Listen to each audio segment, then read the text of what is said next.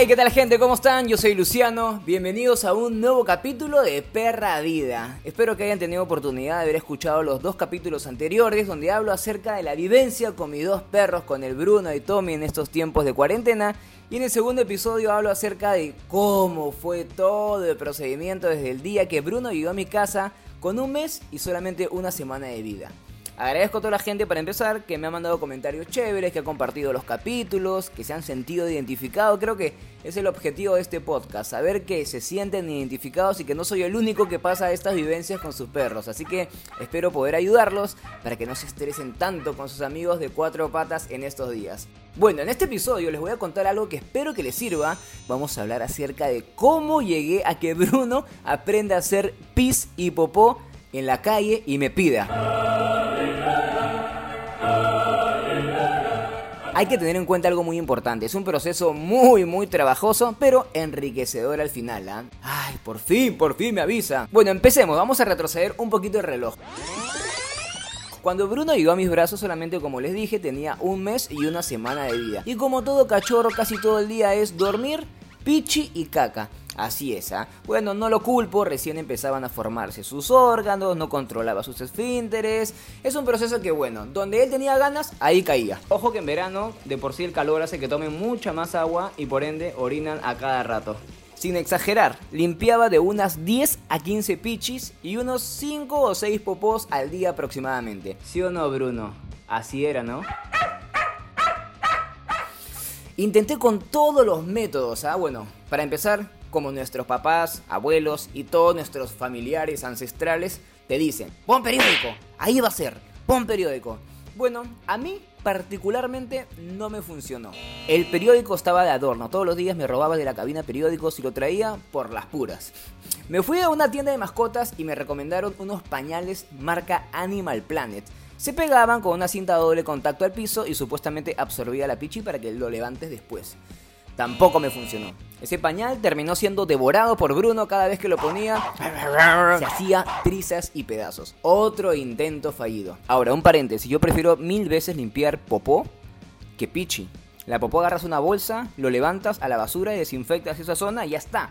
Pero la pichi, pucha, que tienes que estar acabándote un montón de papel. ¿Cómo era la cosa? Que cada semana tenía que comprar dos rollos de papel toalla, pero el industrial, ese gruesote, ese que tenías en el baño de tu colegio, con ese tenía que limpiar todos los días la pichi de Bruno. Bueno, tampoco me funcionó. Me recomendaron una caja de pasto sintético que se podía lavar. Orinaba ahí, la lavabas, la secabas y la volvías a poner. Tampoco me funcionó. Esos primeros tres intentos fueron un adorno para Bruno. Él le hacía donde le ¿ah? Yo, mismo esperancito, tenía que estar limpiando.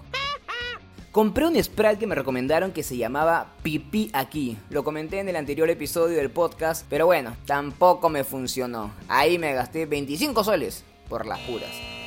Para todo esto, aún Bruno no podía salir a la calle porque le faltaba una vacuna para poder hacer sus necesidades afuera.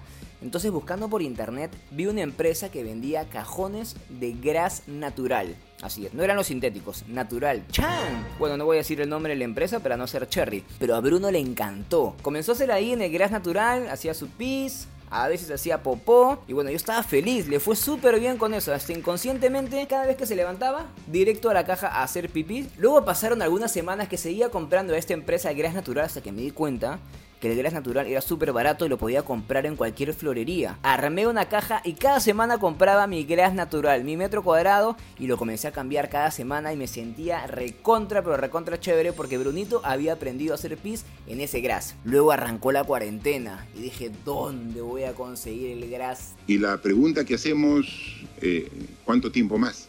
En la cuarentena todas las florerías cerraron y tuve que hacer hasta lo imposible por conseguir un gras. Todo sea por Brunito. Bueno, y por mi piso también, porque ya se estaba levantando el laminado bien achorado. ¿ah? Me fui hasta una chacra en Lurín, que era el único lugar que tenían pasto para poder comprar.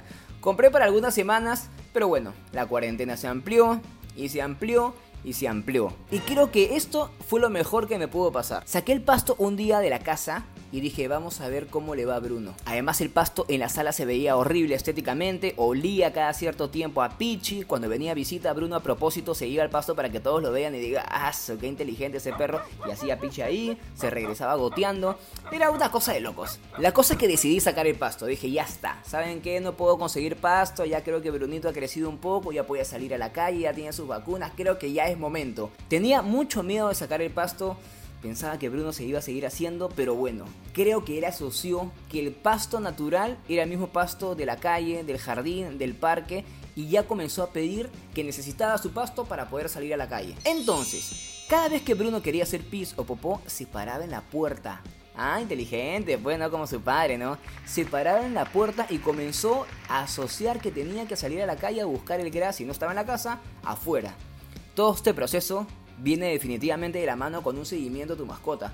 Porque varias veces Bruno estaba en la puerta parado yo me quedaba viendo televisión o estaba ocupado haciendo otra cosa y se hacía pues. No lo culpo pues, hay que estar pendiente. Además Bruno todavía tiene 7 meses y mientras va creciendo se va poniendo más ordenado, más responsable y va aguantando más. La conclusión de esta mi historia es que Bruno asoció las ganas de salir a la calle con el gras natural que veía dentro de la casa.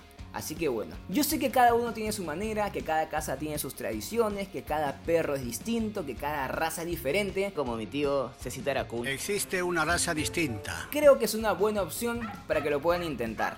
A mí me ha funcionado y Bruno ahora cada vez que quiere salir a la calle se para en la puerta y ya sé que tiene que salir a hacer su pis y su popó. Ya lo saben gente, yo soy arroba Luciano Vargas y espero que este episodio les haya servido y que prueben esta manera de cómo su perro puede asociar el gras natural con el gras de la calle y pedir hacer pis y popó afuera. Yo soy arroba Luciano Vargas y nos reencontramos en un próximo capítulo de Perra Vida.